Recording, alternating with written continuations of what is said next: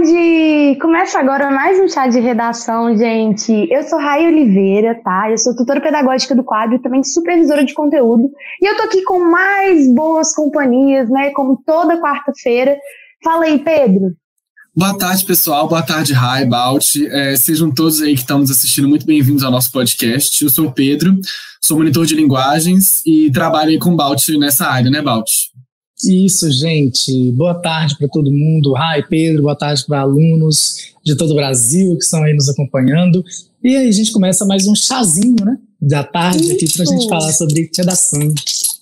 Verdade. Como sempre, vocês têm um encontro marcado com a gente. E aqui a gente vai bater muito papo bom, como a gente sempre bate, né? E antes de eu falar um pouquinho do tema de hoje, a gente entrar direitinho, vamos fazer uma né, retrospectiva do que, que a gente falou no último episódio para vocês. Pedro, faz pra gente.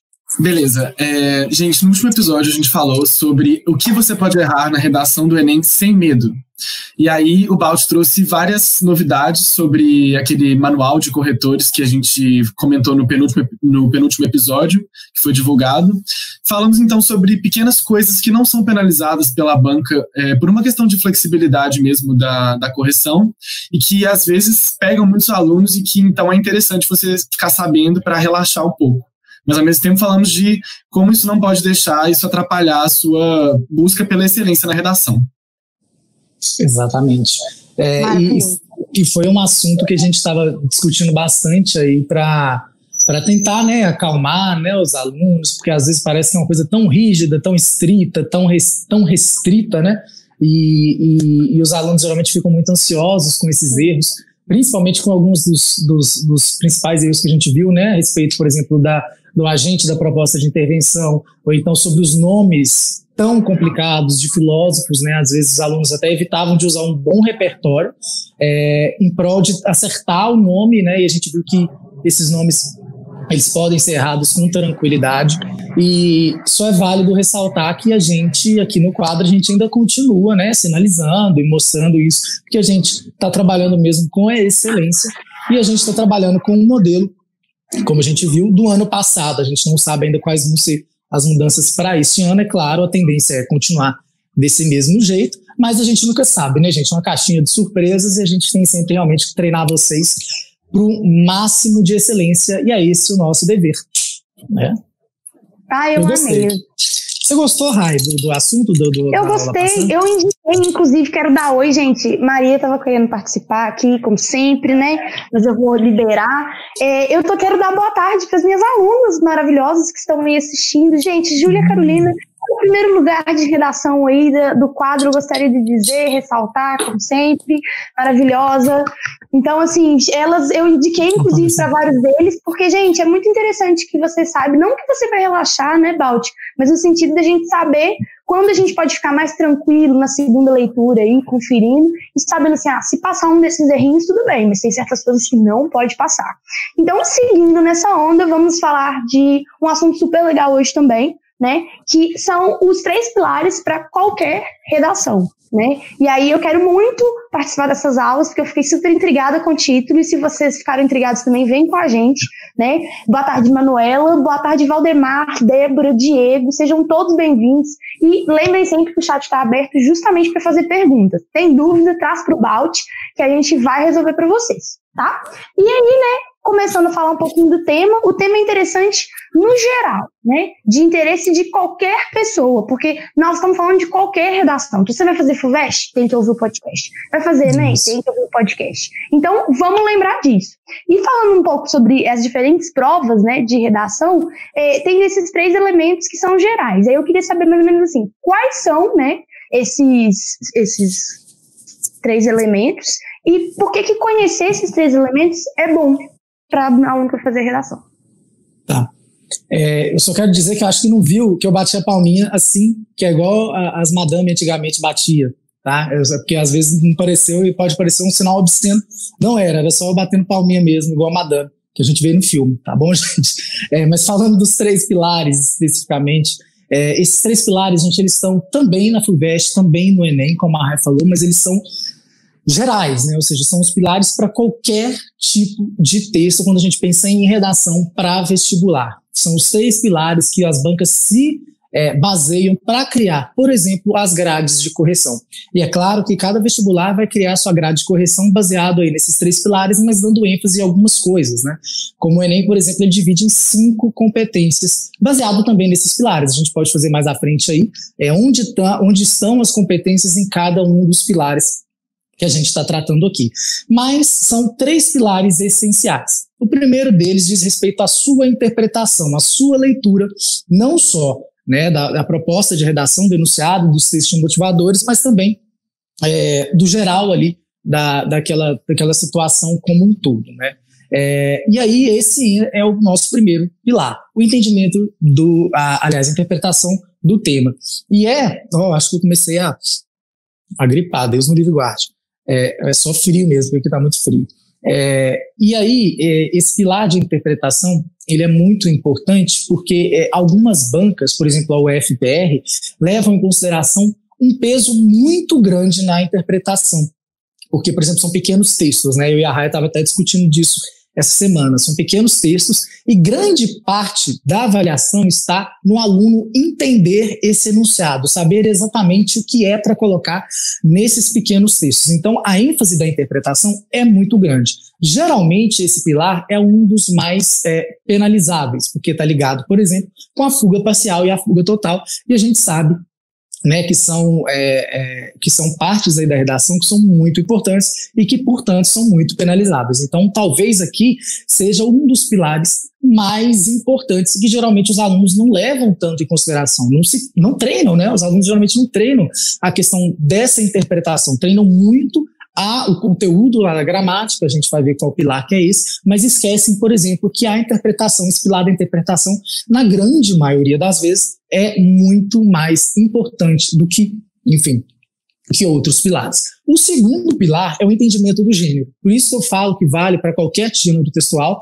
para qualquer vestibular, que aí, por exemplo, seria o entendimento do gênero de carta argumentativa, como cai lá na UFO ou cai lá na Unicamp, né? que é saber exatamente qual que é a estrutura, saber como se portar dentro dessa estrutura de texto, saber qual que é a, o, o direcionamento da banca a respeito desse gênero, né, e a gente vê algumas bancas, por exemplo, como a Convest, né, lá na Unicamp, que se cobram diversos gêneros. Então, o entendimento do gênero na Unicamp talvez teria uma ênfase muito grande também, porque ela pede o entendimento de vários gêneros, então ela quer saber exatamente até que ponto, né, a, a que medida que o aluno sabe exatamente é, sobre esses gêneros.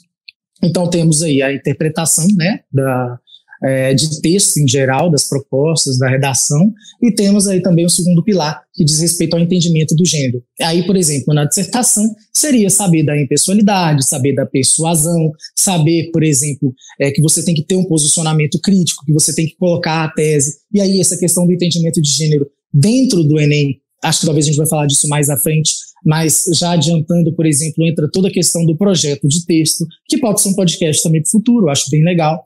É, e aí temos esses dois pilares importantes, e terceiro pilar também, que sempre entra, é claro, todo o processo seletivo vai cobrar a respeito da, da, da no, no ITA chama modalidade, né? Salvo engano, acho que são modalidade na grade de correção do ITA, mas é ligada à norma padrão, a antiga norma culta. Né? Muitos professores ainda, muitos doutrinadores ainda utilizam a questão da gramática como a norma culta. No entanto, se a gente for olhar pelo viés de preconceito linguístico e tudo mais, sobre elitização da gramática, sobre todos esses preconceitos que estão ligados né, a, a, a questões mais profundas ainda, né, por exemplo, é, se a gente zoa alguém por falar errado, alguma coisa assim, isso pode ser um preconceito socioeconômico, isso pode ser um preconceito ah, homofóbico, isso pode ser racismo, dependendo, é claro, do contexto, do viés linguístico que a gente está abordando de diferentes né, agrupamentos sociais que se manifestam de diferentes formas. Né? Então, a norma padrão, a antiga norma culta, também é um dos pilares aí que os vestibulares é, mais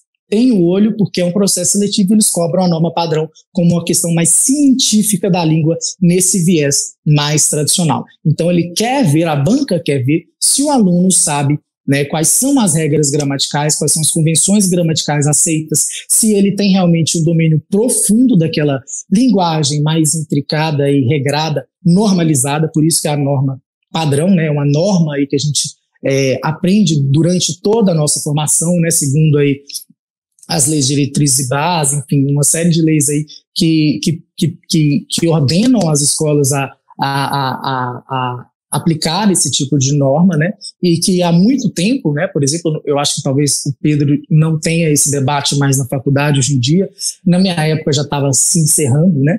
É, que é a respeito de ensinar ou não gramática nas escolas, né? Então se sabe que hoje tem que se ensinar a gramática tradicional. Existem outros tipos de gramática, a gente pode entrar aí também mais adiante nisso, mas a gramática tradicional, ela deve sim ser ensinada nas escolas e na faculdade. Eles vão cobrar isso para ver se o aluno, ao longo da sua formação, teve acesso e aprendeu é, corretamente toda essa é, linguagem normativa. Lembrando né, que, que geralmente é onde os alunos têm o maior foco, né, onde os alunos ficam mais preocupados, onde os alunos ficam mais inculcados com, com as regras, com crase, com regência, com concordância, com enfim, com uma série de situações, e às vezes é a parte que menos vale. Geralmente, é, na grande maioria dos vestibulares, é a parte que menos vale ou vale tanto quanto qualquer outro. Então é muito importante ressaltar isso. É um pilar muito importante, mas é o pilar que a gente não tem que colocar toda a nossa atenção. Existem outros pilares que a gente pode também trabalhar e também treinar ao longo de todo o nosso processo de prática para chegar lá no processo seletivo e, é claro, né, alavancar em todos esses todos esses pilares que vão corresponder, é claro, à grade de correção do vestibular que você quer. Então, gente, só para fazer aqui um, um brainstorm de todo mundo aqui que está aqui assistindo a gente, vocês que estão do outro lado, vão comentando aí, falando assim, ô oh, Balt, eu vou fazer a UFA, eu vou fazer a Unicamp, como que isso me influencia e tudo mais, ou eu quero FUVEST, eu quero ITA, é, é assim mesmo, como é que é para mim? Então fale aí nos comentários qual, qual é o vestibular que vocês querem, né? E, e é, claro também, né, o gênero textual que é cobrado nesse vestibular. Eu não sei todos os vestibulares do país, né? Eu já trabalho com pré-vestibular há muito tempo, mas são tão tantos vestibulares que às vezes realmente a gente não sabe. Existem muitas particulares, enfim. É, e aí, é, vamos, vamos, vamos interagindo. Eu quero saber de vocês e se faz sentido esses pilares aí para vocês também. É, pessoal, uma baita introdução, né, Balt? Você falou já bastante, assim, o geralzão do que a gente vai tratar hoje. E é, primeiro queria dar boa tarde para Maria Fernanda, Juliana e Luísa também, que estão interagindo com a gente é, por enquanto no chat. É, e eu tinha pensado numa dinâmica hoje, eu e a Rai, na hora de bolar é, o podcast, que era assim, a gente vai tratar, é, trazer um, um, dos, um dos pilares por vez. Eu vou fazer um monte de perguntinhas, assim, mais gerais, e vou deixar você falar sobre, né, fazer assim sua seu recorte sobre aquele pilar, pode ser? Pode ser, claro. Beleza. Então vou co começar na ordem que você propôs aí na sua fala, começando então pela interpretação do tema, ou entendimento do tema, né? É, e assim, primeiro entender o que, é o tema de uma redação, né? Porque às vezes a gente fica perdido tema, assunto, é, né, área do conhecimento, às vezes a gente fica um pouco perdido nisso. Então, o que, é o tema de uma redação? É, quais são os maiores riscos nesse, nesse pilar, né? Tangenciar o tema. O que, é isso tangenciar o tema? Como você pode fugir ao tema? Quais são os perigos disso na sua nota? É, e o que é mais avaliado nesse quesito? E também como isso aparece no Enem, qual competência. São as principais perguntas que eu queria sobre essa, esse, esse pilar. Eu acho que para ficar melhor, Pedro, é, é, me fala pergunta por pergunta, porque você me conhece. Eu, eu não vou saber, eu não vou saber me guiar por todas essas perguntas. Me fala pergunta por pergunta, primeiro o que é tema, né? É, aí depois você me faz a, a, as outras aí. Gente, Beleza. o que é tema é, é, é, é, de fato uma parte muito importante, vocês já conhecem como assunto, e é uma parte que já é entregada, né? É, hoje em dia, acho que em todos os processos seletivos já é entregado qual que é o tema, né? Ou seja, o que, que é pedido, é aquele assunto mesmo que vocês vão ter que é, conversar, né? Que vão ter que se posicionar sobre no caso de uma, uma dissertação. E a Cobson falava que numa interlocução, né? Um produtor fala, alguém recebe, essa informação. No caso da, da, dissertação, por exemplo, seria eu como escritor escrevo e um leitor, corretor aí, lê. Só que o que eu estou escrevendo está ligado a um referente, né? Isso aí gente vocês vão trabalhar lá na, em funções de linguagem, salvo engano, é, é funções de linguagem mesmo, lá em português, na parte de interpretação, e alguns também cobram na parte de gramática, né? É, e aí, essas funções de linguagem, de acordo com Jacobson, é, estão ligadas a um referente, ou seja, a gente tem um assunto que a gente está falando sobre. E nesse caso da dissertação, a gente está escrevendo sobre um referente. Esse referente é sempre entregue diretamente, entregue diretamente para vocês é, e geralmente vem até em negrito, então não tem muita dificuldade de vocês observarem o que, que é, é, esse assunto geral do texto e qual que é o recorte desse assunto que a gente tem que fazer de acordo com as propostas aí é, é de redação. Só que para a maioria dos vestibulares muda o enfoque muda o tipo de tema, né? Nós temos temas que possuem mais caráter social, nós temos temas que são mais reflexivos, e a gente tem temas que a gente tem que focar em diversas coisas. Por exemplo, se a gente trata sobre o tema é, racismo e o mito da democracia racial no Brasil, a gente não pode discursar apenas sobre racismo, a gente tem que discursar sobre racismo, mas também sobre o mito da democracia racial, senão a gente está fugindo aí né, é, desse tema parcialmente ou totalmente, dependendo do grau que você fugir. Né? Essa fuga aí realmente ela é muito séria. Então o tema é esse referente que a proposta de redação, né, como um todo vai dar para a gente. Ela geralmente o tema ele vem lá expresso, mas esse expresso é, é bem uma parte superficial desse tema, porque é muito importante a gente analisar toda a coletânea de textos que a banca trouxe para a gente porque eles possuem uma ligação entre eles e eles vão guiando a gente, é claro, para aquilo que a banca quer.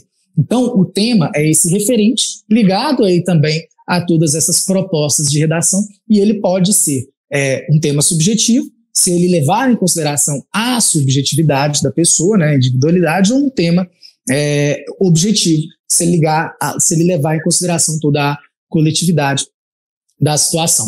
Então, aí nós temos temas que possuem caráter social, que é mais ligados aí ao Enem, é, e às universidades particulares que têm seguido esse modelo. O ITA, aos poucos, tem migrado de um tema é, reflexivo para um tema mais é, de caráter social, assim como a FUVEST. Então, está sendo uma tendência essa migração.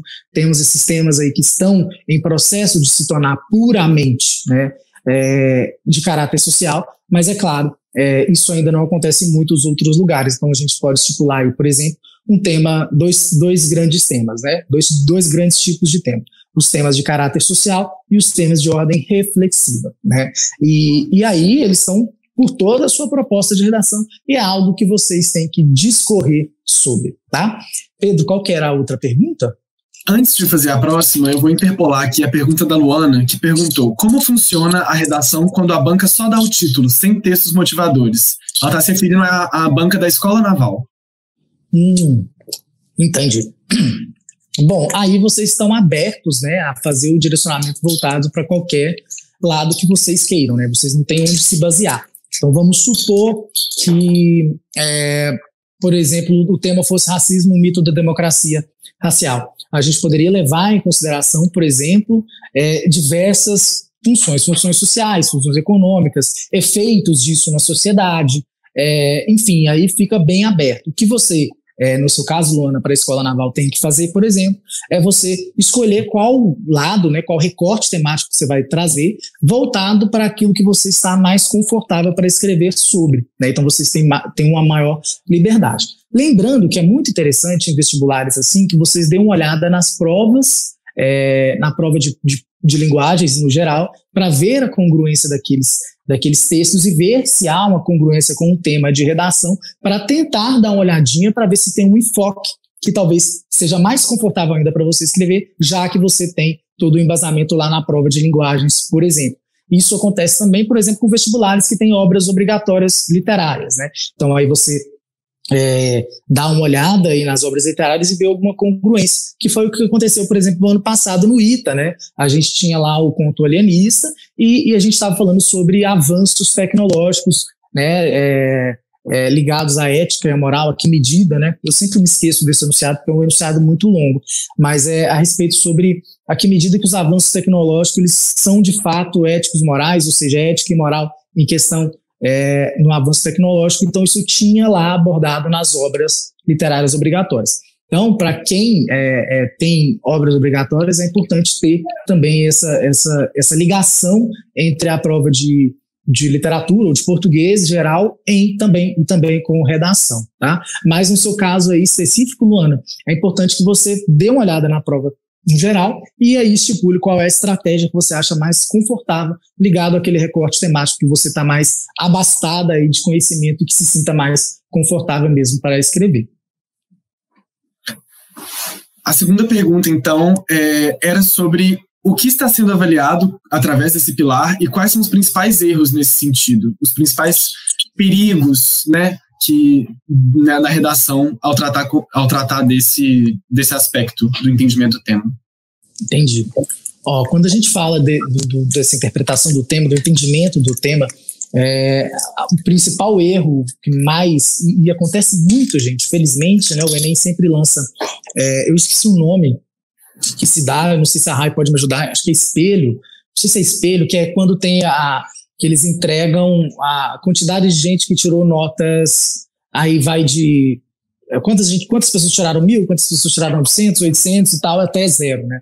A quantidade de gente que zera é muito grande. E muito desses zeros são por conta né, de fuga total do tema, né? E, e aí leva em consideração diversas coisas, porque a gente tem que pensar, por exemplo, acho que a gente já falou disso, a gente pensar sobre um problema muito recorrente no Brasil, infelizmente, que é o analfabetismo funcional, né? A gente tem aí milhões de pessoas, me foge agora o número de pessoas que são analfabetas funcionais, mas nós somos o, o oitavo maior país em índice de analfabetismo no mundo. Lembrando que o analfabetismo funcional, ele engloba o analfabetismo absoluto. Né? E aí a gente tem isso muito expresso em diversos processos seletivos. O analfabeto funcional é aquele que consegue fazer contas simples, que consegue ler um texto, mas não consegue fazer um entendimento dele, mesmo que seja um texto muito simples. Né? E, e infelizmente isso é uma problemática que afeta muito os alunos, porque é, é, algo que às vezes não é nem diagnosticado, né? Às vezes a, a pessoa não sabe que ela é analfabeta funcional, né? E, e, isso tem mudado, isso tem ainda bem, né?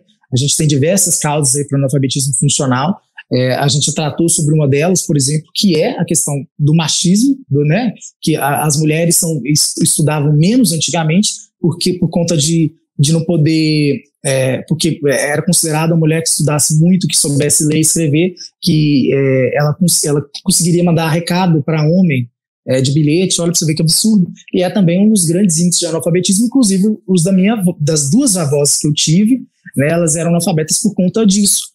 Então, a gente tem diversos motivos que, que, que, que levam a, ao analfabetismo. E muito das pessoas que fizeram é porque não entenderam de fato o tema e também por conta né, de não entenderem por conta de serem analfabetos funcionais mesmo. São números muito grandes e, e, batem, né, de fato. Não sei se tem um estudo que leva essa comparação de gente que tira zero ao analfabetismo funcional, mas assim faz muito sentido quando a gente é, coloca isso em paralelo, né? E aí, de fato, é é, a, a, maior penalização que se pode ter, né? O zero, ou então a pessoa que foge parcialmente, que talvez aí também não necessariamente precisa ser é, é uma pessoa que seja analfabeta funcional. Às vezes acontece, né? Às vezes em ambiente de estresse, né? Que você está lá na hora da prova, você possui aí diversas, diversos é, enfim, ansiedade, estresse, cansaço, pressão, e aí você quer terminar aquilo muito rápido porque você tem um tempo né, específico para fazer aquilo, aí você acaba não abordando algum aspecto ou ampliando demais aquele aspecto e acaba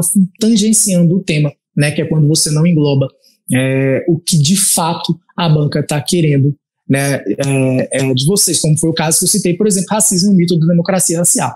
Se você fala só sobre racismo, esquece de falar sobre o mito da democracia racial, isso aí seria uma fuga parcial. Então, talvez é, seja o erro que mais penalize numa redação. Se você já tiver estudado, praticado, treinado, né, o gênero, a norma padrão, enfim, tudo que, que está de acordo com os pilares que a gente está vendo hoje, mas se você chega na hora da prova e não consegue é, entender esse recorte temático, você possivelmente vai é, ser bastante penalizado. Quando a gente fala de fuga parcial, a gente tem um, um corte muito grande na competência 2 do Enem e também, de fato, na competência 3. Então é muito importante, gente, que vocês sempre treinem demais a essa interpretação e esse recorte. Qualquer texto que vocês façam na prática e que o corretor aponte um tangenciamento é um sinal de alerta que vocês precisam ao máximo gastar um tempinho a mais lendo né, as propostas e lendo é, o, o seu planejamento mesmo e ver se de fato vocês estão seguindo todos os, os caminhos que devem seguir, tá? Muito bom, Balt. E eu decidi deixar a última pergunta para o final, porque eu pensei que você pode fazer uma recapitulação e falar de cada um deles no Enem, como uma última pergunta. Aí eu já vou passar a palavra para a Rai puxar o nosso próximo bloco, que é adequação ao gênero. Pode ser, Rai? Sim. pode ser, pode falar, Balt. Puxa aí que depois eu volto. A interpretação do, do tema na, no Enem está da competência 2. Né? A competência 2 ela fala sobre a compreensão da proposta, né? E a competência 2 também trata do entendimento do gênero, que a gente vai ver no próximo bloco aí com a RAI. É, e aí, é claro, isso penaliza muito, como eu estava dizendo, né? É só para a gente reiterar isso, para a gente encerrar a questão da, da proposta, a gente pode fugir parcialmente, né? Ou fugir totalmente, o que é muito preocupante. E às vezes, quando a gente é, é, passa rápido não interpreta direito a proposta, não interpreta direito todos os textos que estão ali, porque às vezes a gente está realmente muito nervoso, às vezes foge também da gente algum conteúdo ali que podia nos dar algum repertório, ou nos dar alguma argumentação, né? Ou seja, você vê o que um texto ele está te dando as causas daquele tema, ou seja, qual é a causa daquele tema, então aí a própria banca está te mostrando qual estratégia que ela quer que você siga, né? Que aí você vai falar, por exemplo, sobre causa ou consequência, ou causa, causa.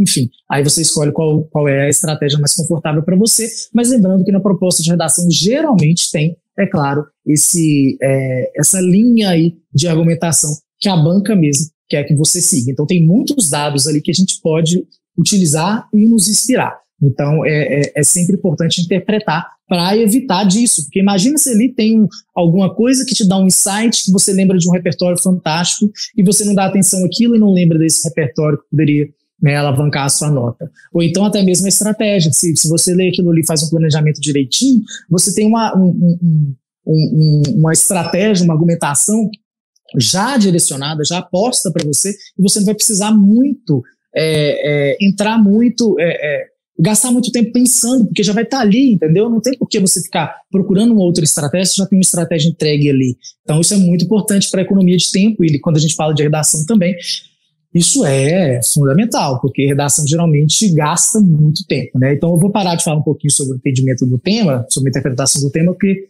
já vai fazer meia hora de live. Deus. Vamos lá, próximo. Então vem comigo, vamos falar agora de adequação ao gênero, né? Que também eu sei que é super importante, é se pá, até uma coisa desqualificatória, né? A gente tem que. Você vai explicar isso aqui. Mas como já discutimos, né? Compreender esse gênero com certeza é um desafio. Muitas vezes a gente não sabe as marcas, né? E aí fica alguma coisinha e eles falam, olha, você não se adequou. Então eu queria saber o que é realmente avaliado nessa competência. Tá. Aí depende do vestibular, né? Por exemplo, se a gente for tratar de um gênero que seja carta, é importante que se conheça. Inclusive, gente que vai fazer carta, vai ter aula de carta segunda-feira comigo, gratuita. Uau! Choque, brainstorm. Não, como é que é? Showstopper. É.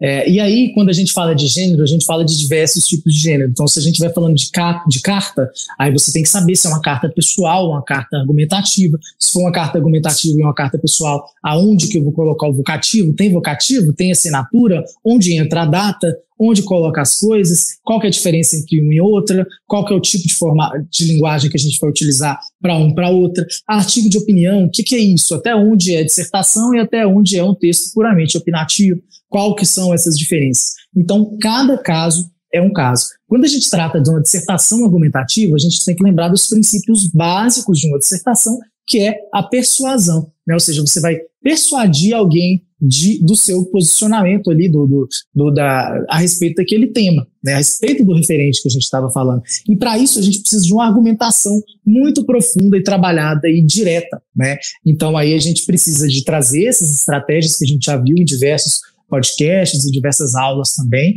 E aí, é claro, trazer algum repertório para mostrar que o nosso posicionamento, para mostrar que nossa, nossa tese, né, melhor dizendo, ela é válida e ela é ela é suportada por outros pensadores ou por, por aquelas situações que a gente está fazendo analogia, elas já aconteceram no âmbito ficcional ou até mesmo no passado, né, quando se trata de alusões históricas, enfim. Então aí a gente sempre percebe é, esse viés do entendimento do gênero. Quando se trata de uma dissertação argumentativa voltada para o Enem, ainda é pedido uma outra coisa que também está ligada com a interpretação né, da, da proposta como um todo, que é a questão da proposta de intervenção. né? É, isso faz parte do, do dissertativo argumentativo do Enem, né? E que outras particulares estão cada vez mais se apropriando também, o que é positivo, não é uma crítica, tá? É, e aí a gente tem todos esses quesitos também para o Enem. Então, aí no Enem entraria a proposta de intervenção como critério de gênero aí também, mas não entraria na competência 2, porque já tem uma competência específica para isso, que é a competência 5, né? E aí a gente tem todas essas nuances. O importante, gente, é vocês estudarem a questão da estrutura, adequação de linguagem é, e treinar mesmo, gente. Não é porque o vestibular cobra 10 gêneros textuais que você tem que treinar apenas os principais. Você tem que treinar todos. Por exemplo, na Unicamp, no ano passado, caiu sobre podcast, que é algo muito complexo, ou seja, qual o tipo de linguagem que eu vou utilizar no podcast, qual que é o formato, né? É, será que dou, dou um nome, será que não dou? Aí também está levado em consideração também a interpretação da proposta da Unicamp do ano passado. Então, são diversas nuances que é importante vocês analisarem. E para isso, sempre a, a melhor e maior dica é a leitura do edital. Né? Então, sempre leia o edital para saber quais os gêneros vai, que vão cair, e aí, é claro, estudar cada gênero individualmente, fazendo aí a, a, um estudo bem mais qualificado. Inclusive, a gente teve um assunto de podcast, a gente teve um tema de podcast que falava sobre isso, que falava sobre como se organizar melhor para diversos vestibulares. Então, aconselho, se você é essa pessoa que vai fazer diversos vestibulares, diversos gêneros, e ainda não sabe como se preparar da melhor forma, dá uma olhadinha lá na nossa lista de podcasts, lá na nossa playlist, que você vai estar bem servido. Arrasou. Ei, falta para mim. Ainda tem algumas perguntinhas sobre adequação no gênero, tá? Eu queria saber, já que você já falou o que, que o aluno tem que colocar, então se ele não coloca, ele é penalizado. Como funciona essa penalização? Como que o aluno perde pontos? Quantos pontos? Como é que é? Não entendi. Ai, desculpa. Dormi no ponto é que... aqui.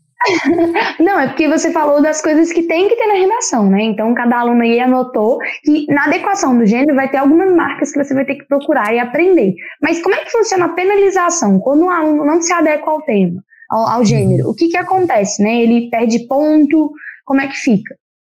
É, a gente tem, as, tem a fuga de gênero, né? Pode zerar em diversos vestibulares por aí. Se você não sabe fazer aquele gênero, você tende a fugir dele, você não vai saber é, aí existem diversas situações. Por exemplo, na banca do Enem, é, usar a primeira pessoa, por exemplo, é incorreto. Né? Eu acho, eu acredito, esses verbos que são que não são verofactíveis, né? Que são é, baseados no achismo, né? É, e esses verbos aí são proibidos e o uso da primeira pessoa também não é bem visto. Aí existem diversas categorias. Perdão. É, se a gente fala, por exemplo, de um algo de algo pontual, por exemplo, eu usei acredito, temos, alguma coisa assim, isso pode entrar, por exemplo, na competência 1.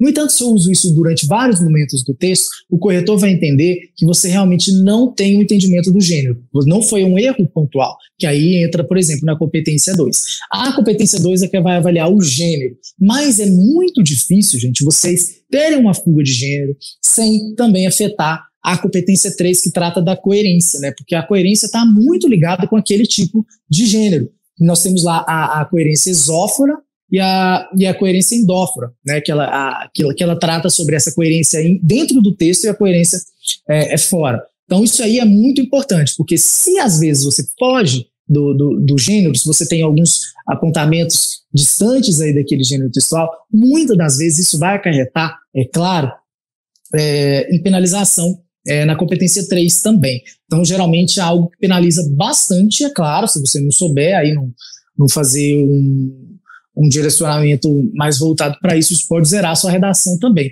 Então, não, não, não existe isso de chegar lá e descobrir por meio da proposta de redação qual é a estrutura do gênero. Isso não vai ter na proposta. A proposta vai ter o direcionamento que você vai ter que seguir. Mas a respeito da estrutura daquele gênero, é algo, daquele gênero, é algo que você vai ter que estudar antes de chegar no vestibular e muito antes, ter uma prática bem excessiva aí de, de estudos, né, e, e treinar tudo isso ao máximo. Então, aí, é, acho que é isso. A gente vai sempre ser penalizado aí, no caso do Enem, na competência 2, mas é muito difícil se você ter esse tipo de fuga e não ser penalizado em outra competência.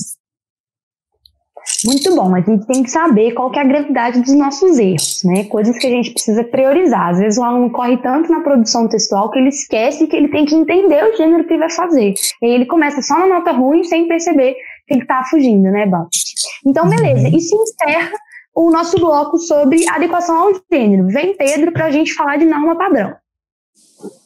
Isso, vou falar do último e terceiro, é, terceiro e último bloco é, da nossa discussão sobre os três pilares da, da redação, que é a tão temida, tão assustadora para todos, norma padrão, famosa gramática, né? A gramática que o pessoal fala, que, lembrando, é a gramática normativa, né? São as normas do, do uso do português.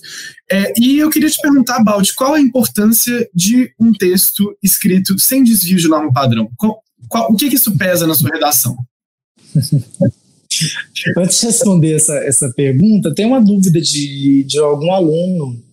Tem, tem eu posso, posso lê-la para a gente colocar. É, o mundo, é, mundo Complexo é o nome do perfil. Disse: mesmo não tendo a necessidade de colocar a proposta de intervenção, eu posso colocar? Isso seria fuga ao gênero se, ele, se não for uma redação do Enem? Não é considerado, é, não é considerado fuga, né? É, você tem essa possibilidade. No entanto, não, não, é, todos os professores é unânime a não utilizar. Né? Existe é, os modelos de dissertação que eu costumo dizer dissertação comum, né? Que é o, que é o modelo mais sólido, consolidado, já mais antigo, né? E que não pede aí uma, uma proposta de intervenção. Então, existe inclusive, Mundo Complexo, um podcast aqui que a gente fala sobre como fazer uma conclusão voltada para vestibulares mais conservadores, reflexivos, enfim, é, que está disposto aí para você. Porque o que, que acontece? Às vezes você não tem que fazer uma proposta de intervenção para um tema que é muito reflexivo. Às vezes não é uma problematização de algo que é necessário a gente é, resolver, né? Às vezes não é, então depende de cada contexto. É, então é muito importante que você evite. Se não for Enem, evite. Se não for um tema de caráter social, evite, tá? É, existem diversas outras maneiras de encerrar. É, eu gosto de, é, de um tipo, só para responder assim, mais completinho, é que você reitere a tese e o tema é, fazendo fechamento de ideias sem trazer novas argumentações na sua conclusão e fecha com reflexão futura otimista. É, Pedro e Rai, eu acho que para falar do, do, terceiro pilar, vai gastar um pouquinho mais de tempo também. E eu acho que a gente não vai ter tempo para falar do Bora Discutir. O que, é que vocês acham? A gente deixa o Bora Discutir para a semana que vem, a gente capricha mais nele, deixa um tempo maior? Eu pensei da gente fazer uma super colher de chá, para a gente já terminar com indicação mesmo e para vocês ficarem com esses três pilares, que eu acho que está muito legal esse podcast, né? E o Bora Discutir tem um assunto ótimo, eu prometo que eu vou guardar e semana que vem a gente volta com ele, tá bom? Então Beleza. pode seguir, Gato. Beleza. Então, sobre a norma padrão, Pedro, repete para mim a pergunta. Minha pergunta foi uma pergunta assim, parece um pouco óbvia, mas o, qual que é o valor de um texto, né? Por que, que é tão importante um texto não ter ou ter o mínimo possível de desvio de norma padrão, uma redação de vestibular? Uhum. É, a, a norma padrão ela é uma coisa muito importante, né, e que infelizmente muita gente não tem acesso e, e é cobrada de uma forma muito veemente em diversos processos seletivos, né. É, no Enem ela não tem uma força tão grande, né, ela, ela vale um quinto, um quinto, é um quinto da, da nota, né, ou seja, ela não vale muito, levando em consideração os, os tantos desvios que você pode ter para tirar uma nota zero e são muitos desvios. Para você tirar nota zero na competência 1, você tem que errar muitas coisas. Então, é, ela tem um valor, é, acho que apropriado no Enem, é, e aí, é claro, ela, é, eu, eu, eu não lembro direito qual que é a, a, margem de, de acertos nessa competência no Brasil, mas eu imagino né, que, que, que não seja muito boa. E aí a gente leva diversos questionamentos a respeito disso, como a gente estava falando, né, é, sobre elitização, enfim, mas aí a banca quer ver se você realmente aprendeu, né, de fato, é, tudo que a norma padrão tinha para oferecer, e quando se trata de redação, onde a gente vê, na verdade, o quanto o aluno entendeu ou não daquilo tudo que ele viu ao longo dos anos, porque é na dissertação que o, que o bicho pega, né, a gente a gente não tem ali um, uma questão que está formatando é, e está entregando apenas orações subordinadas substantivas, né? Ela liberou geral, né? Luta livre, vamos, vamos embora, escreve aí, vamos ver se você sabe o que é uma oração subordinada, se você sabe qual conjunção utilizar para isso, é, se você sabe, é, enfim, uma série de situações, né? Quando, quando se pensa em, em, norma padrão. Se você vai saber utilizar é, a regência correta nesse sentido dessa palavra que você quer dar, né, se você está utilizando a concordância correta é, nessa construção que você elaborou. Então, isso tudo é muito difícil. E às vezes é mais fácil quando a gente estuda lá português, que aí vem nas questões, é, aí você é direcionado, você sabe que dentro daquelas questões ali você vai estar tá mais confortável para acertar ou não. Mas quando libera geral, quando é hora de você escrever de acordo com aquilo que você sabe, isso aí geralmente acarreta erros, né? E é claro, gente, todo mundo está é, suscetível a isso. A norma padrão ela é inalcançável. É, ela é impossível de ser alcançada na excelência. Por quê? Porque existem diversas situações muito complexas, existem diversas situações que nem ainda um consenso há, então, né, não é, é uma coisa realmente inalcançável, e ela está muito distinta da nossa realidade, né? Então, tem até, foi, teve um entrevistador, entrevistador no repórter, teve um repórter que ele, já mais velho, que ele falou que que é um absurdo ensinar preconceito linguístico nas escolas, que na época dele não era assim, que ele ficou muito ficou muito bem, que hoje ele não erra português mais, que ele é um falante da língua, não pode errar o português, e que não sei o quê, que não sei o quê. Só que ele cometeu três desvios quando ele estava dando esse discurso. Né? Então, assim, mostra que é impossível. Aí um filólogo, eu, eu considero ele um filósofo também, linguista, o Marcos Banho, foi e fez o exposed né, desse repórter, falando assim, se ele está falando tão bem assim, por que que errou? E por quê, né? Então tem que aprender de novo, tem que voltar para a escola. Então a norma padrão, gente, geralmente ela é inalcançável por conta de todas essas situações. É muito difícil mesmo. É uma norma petrificada, né? A gente tem os acordos aí ao longo do tempo, mas é, é, é uma norma que é petrificada para tentar manter uma uniformidade da língua, mas é muito difícil, né? Levando em consideração é, os contextos regionais, enfim, a extensão do Brasil e que a língua ela é viva, ela não é parada como como acordo, né, lá, o acordo é de 98, é, é de 98, não, é, é, começou em 98, mas em 2010 que ele foi implantado, alguma coisa assim, agora me foge a memória. Então nem, nem novo é mais, ele já nem é mais o novo acordo ortográfico, ele é o último acordo ortográfico, né? É, e, e aí realmente é muito, é muito complicado acertar todas essas situações da norma padrão, e eu acho que ela tem um, uma pontuação coerente por conta de tudo isso. Lembrando né, que nós temos aí, por exemplo, poucos e muitos desvios nessa competência, e aí isso é muito determinado pelo tamanho da sua escrita e tamanho da sua letra. Se você escreve pouco, tem uma letra grande, o pouco que você errar vai ser considerado muito, porque você não escreveu muito. Então, a questão do espaçamento também é muito importante. E aí entram diversas situações. Por exemplo, para você tirar nota mil, é, vamos supor que na competência 2, 3, 4, 5, tirou 200, e aí para você tirar 200 na competência 1, no caso do Enem, você pode ter no máximo dois desvios, tá? Então você pode ainda errar duas coisas no seu texto que você pode tirar seu mil bonitinho. É, é realmente né, muito complexa essa, essa questão da, da gramática, né? Existe essa, essa polêmica, esse debate sobre é, né, o, o uso do português e a cobrança do português, o ensino do português nas escolas ainda é algo é, atual, assim, uma questão é, preponderante. E a minha próxima pergunta tem um pouco a ver com isso. Tem muito aluno, Balt, você sabe, né? É, melhor que eu até, que, que fala que não consegue lidar com a teoria, que acha gramática muito difícil, que não entende por que, que ele estuda, que acha é, completamente assim. Né, que fica bloqueado mesmo com essa a parte mais teórica. Então, gostaria de perguntar se tem algum jeito de superar essas dificuldades na gramática com outros recursos que não sejam assim sentar e ler uma gramática ou só fazer exercício, porque como você falou, é muito diferente a prática direcionada do português né, mais instrumentalizado assim e, e, normativo de uma prática de escrita, que é uma coisa um pouco mais livre, um exercício que, que combina lógica, que combina né, expressão. Então, como que o aluno pode se preparar e superar os desafios na área da, nesse pilar da norma padrão, sem ter que necessariamente estudar muito teoria de gramática? É, tem que estudar uma gramática mais aplicada, né, assim, aos contextos dele. É, eu assisti um documentário na faculdade que que, que eu reassisti ultima, recentemente, que chama hum, Quando Sinto Que Já Sei.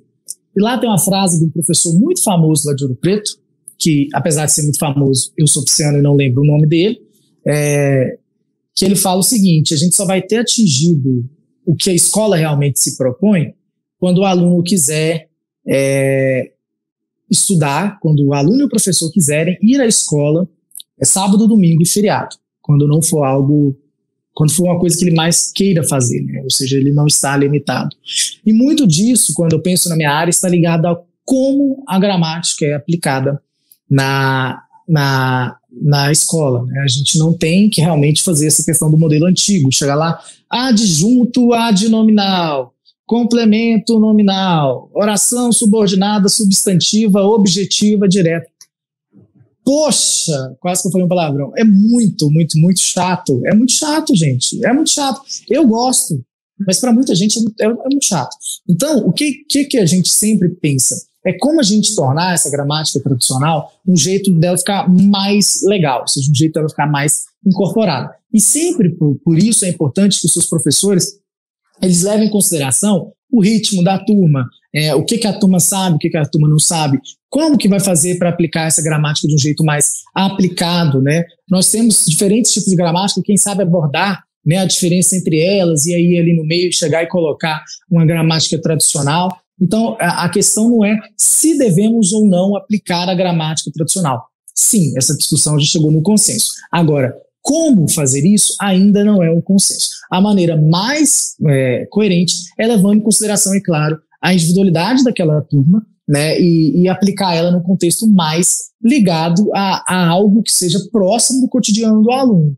Não adianta chegar lá e analisar é, frases e sentenças sem que aquilo não esteja de acordo com, com, com a realidade do aluno. Né? Em vez de pegar lá frases de livro didático lá do, né, de Machado de Assis, Camilo, Camilo Castelo Branco, pega lá um, um, um, um funk, pega lá um, um, sertanejo, algo que, que esteja, algo que, que, que a turma goste, algo que, que, que seja de fato do apreço do aluno, né, que seja ligado ao cotidiano dele, à realidade dele, daquela turma no geral, né, e vamos trabalhar aquilo em cima de uma letra, de uma música, por exemplo, né, enfim, é, vamos, vamos procurar aqui, por exemplo, uma música sertaneja, todos os pronomes demonstrativos. Agora, vamos analisar a letra, vamos ver se há algo problemático aqui ligado à, à, à misoginia, ao machismo, vamos ver se, se temos aqui alguma né, alguma esfera disso e tal. Então você trabalhar a gramática ligada a outras coisas, né? E não ela sozinha, porque ela sozinha não faz sentido nenhum, né? É apenas nomenclatura. Sim, assim embaixo, Balt, realmente é, acho que a forma de se relacionar com a gramática pode ser muito alterada pela didática e pelo estilo e pela forma como o próprio aluno enxerga as possibilidades de entender a gramática, né? Porque às vezes é, é né, não me dica, assim, minha humilde opinião é que você não deve criar um bloqueio com relação a isso antes de realmente tentar experimentar em outros contextos. É, e para encerrar, Balt, o nosso bloco e a nossa parte, é, antes de, do colher de chá, né, para a gente já encerrar a discussão mais teórica, eu gostaria de, é, de pedir para você amarrar um pouco assim esses três pilares, fazer um resumão rápido e comentar para a gente né, o que você acha que, que ficou de mais importante dessa nossa discussão. Gente, o que fica mais importante ao longo da discussão e o que é de fato a junção de todos esses essas, essas, esses, esses pilares, é saber que há sempre algo por detrás daquele texto, há sempre algo que, que a banca quer ver de vocês. E isso é dividido aí na grade de, de, de competências que são baseadas nesses pilares. E outra coisa que os pilares é, fazem é mostrar aí de fato para vocês aonde vocês têm que focar para saber né, se você está indo melhor aqui, então vou estudar mais isso aqui, é, mas ao mesmo tempo manter né, aí um, um foco né, em algo que eu estou tendo facilidade dentro da redação, é, e talvez também a gente saber, por exemplo, que a redação é algo uno, né, que a gente percebe que o texto ele tem muito ali por detrás. Né, o texto a gente consegue é, ver todo, não só todo o conhecimento do aluno de interdisciplinaridade, de gramática, de posicionamento de ideias, de interpretação, ou seja, tudo, tudo que você trabalha ao longo dos anos, desde a sua alfabetização, chega na hora da redação, isso tudo fica muito bem evidenciado, a gente sabe. É, inclusive, né, há estudos, eu, eu, já trabalhei com pessoas, por exemplo, com é, problemas cognitivos e tal, isso tudo fica muito exposto também ali na escrita. Então, a escrita é um reflexo né, de, de toda a sua personalidade por meio da letra, de todo o seu. É, enfim, é tudo, tudo que você tudo que é você está escrito ali na sua redação, e é claro que com o olho é, clínico voltado para diversas situações, a gente consegue é, fazer uma leitura ali mais ou menos da, da sua vida escolar como um todo. Então é muito importante que vocês tratem novamente, batam aqui a tecla para dar uma ênfase maior nessa disciplina e vou encerrando aqui por aqui para a gente pôr colher de chá, porque já deu 50 minutos, né? É, infelizmente está na hora de encerrar, né? Foi muita dica boa. Eu fico triste, porque quando encerra, assim, a gente tem que dar tchau. E aí eu fico pensando na colher de chá, e hoje eu pensei assim: eu sou da história, tenho que indicar um negócio da história. E eu quero indicar para os gamers que estão aí buscando jogos novos, jogos bons. Tem um jogo chamado Civilization. Eu gosto da versão 4 dele, que ela tem basicamente disponível online. Então você consegue achar.